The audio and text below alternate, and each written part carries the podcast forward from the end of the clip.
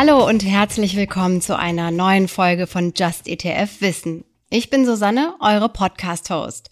Und heute geht es um eine Frage, die ihr uns in unsicheren Zeiten wie diesen besonders häufig stellt, nämlich, was passiert eigentlich, wenn mein Broker pleite geht? Ist dann mein Geld weg? Die kurze Antwort darauf lautet nein. Deine Anteile sind sicher. Falls du schon länger in Sachen Finanzen unterwegs bist, klingt der Satz vielleicht vertraut. Sowas ähnliches hat nämlich auch Angela Merkel im Oktober 2008 gesagt. Du erinnerst dich. Finanzkrise, die Lehman Bank in den USA geht pleite und in Deutschland wankt die Hypo Real Estate. Die Regierung sorgt sich, dass die Menschen zu den Banken rennen und ihr Geld abheben. Das könnte nämlich überhaupt erst dazu führen, dass die Banken zahlungsunfähig werden. Sie will die Menschen beruhigen. Also verspricht die damalige Kanzlerin Angela Merkel gemeinsam mit ihrem Finanzminister Peer Steinbrück, wir sagen den Sparerinnen und Sparern, dass ihre Einlagen sicher sind. Ob die Regierung dieses Versprechen im Ernstfall hätte halten können? Vermutlich eher nicht. Kommen wir zurück zu deinem Depot. Da stimmt der Satz nämlich. Denn Wertpapiere, also nicht nur ETFs, sondern auch Aktien, Anleihen und Investmentfonds, gelten als sogenanntes Sondervermögen. Sie werden getrennt verwaltet und fließen nicht in die Insolvenzmasse. Dabei ist es egal, wie groß das Volumen deines Depots ist. Ein Insolvenzverwalter kann also nicht einfach deine ETFs verkaufen und das Geld verwenden, um Schulden zu decken und Gläubiger zu bezahlen. Dein Broker verwahrt deine Anteile nur. Wenn er zahlungsunfähig ist, musst du dir keine Sorgen machen, dass sie weg sind. Aber wahrscheinlich ist er nicht mehr in der Lage, seinen Job zu erledigen und dein Depot zu verwalten. Das ändert zwar nichts an deinem Anspruch darauf, aber du solltest es auf einen anderen Broker übertragen.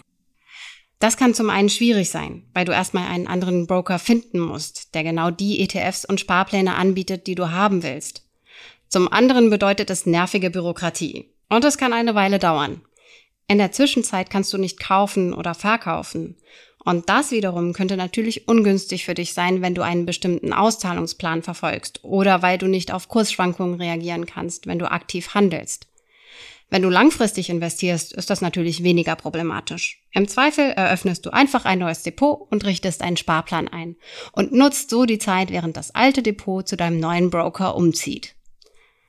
Neben dem Broker kann natürlich auch die Gesellschaft pleite gehen, die den ETF anbietet.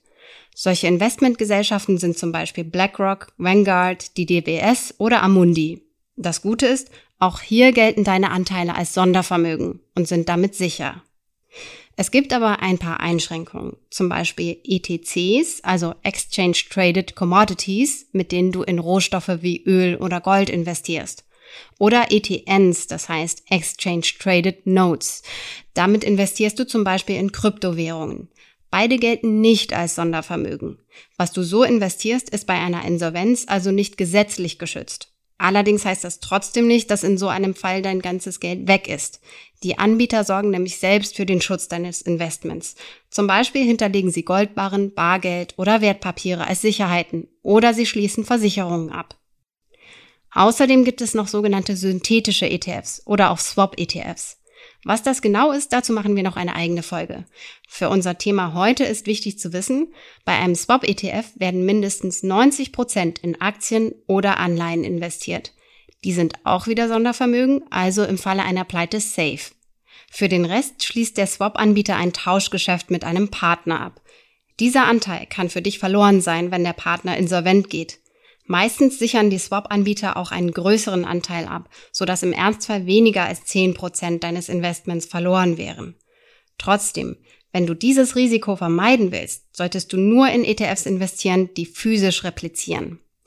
Auf unserer Webseite unter justetf.com oder in unserer justetf App kannst du übrigens bei der Suche Swap-ETFs von vornherein ausschließen, sodass du nur physisch replizierende ETFs angezeigt bekommst. Dazu musst du einfach beim Filter Replikationsmethode die entsprechende Auswahl treffen. Kommen wir zurück zum Anfang und zu dem Satz von Angela Merkel. Die Einlagen der Sparerinnen und Sparer sind sicher. Inzwischen stimmt das auch, denn seit 2015 gilt die sogenannte Einlagensicherung. Sie beruht auf einer gesetzlichen Vorgabe der Europäischen Union und schützt das Geld auf eurem Girokonto, auf Tagesgeld oder Sparkonten, sollte eure Bank in die Insolvenz gehen. Es gilt allerdings eine Obergrenze, nämlich maximal 100.000 Euro. Die EU-Mitgliedstaaten mussten dafür nationale Sicherungssysteme einrichten, die im Ernstfall einspringen. Darüber wird auch das Geld auf deinem Verrechnungskonto geschützt. Also, auch das ist bis zu einem Betrag von 100.000 Euro safe. Wenn du mehr über ETFs wissen willst, schau auf unserer Webseite justetf.com vorbei. Da findest du noch viel mehr Infos und übrigens auch Vergleiche der verschiedenen Broker, falls du einen neuen suchst. Wenn dir der Podcast gefallen hat, lass uns doch ein Abo da. Und wir freuen uns natürlich auch über eine gute Bewertung auf Spotify, Apple Podcast oder in der Podcast-App deiner Wahl. Vielen Dank an Anja und Kia für die Redaktion, Thomas fürs Fact-Checking und Johannes für die Post. Du hörst Just ETF, den Podcast mit mir, Susanne, und dir jetzt noch viel Erfolg beim Anlegen und bis zum nächsten Mal.